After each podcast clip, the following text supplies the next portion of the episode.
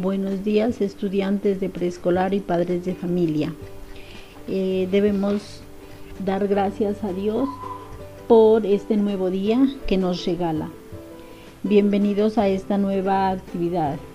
La actividad se trata de la fábula del buen rey león. Para esto lo vamos a iniciar con la lectura. Había un león que no era enojoso, ni cruel ni violento, sino tratable y justo, como una buena criatura que llegó a ser el rey.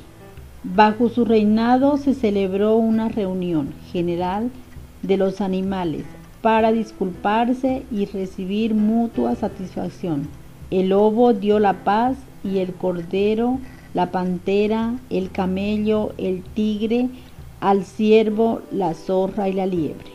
La tímida liebre dijo entonces, he anhelado ardorosamente ver llegar este día, a fin de que los débiles seamos respetados con justicia por los más fuertes. Inmediatamente corrió lo mejor que pudo. La reflexión se trata de que para ser aceptados debemos ser humildes, debemos vivir en comunión como familia que somos. Pero también hay que ser precavido y no y no y no atenernos a lo que dice la otra persona. Gracias. Espero que estén muy bien en este día.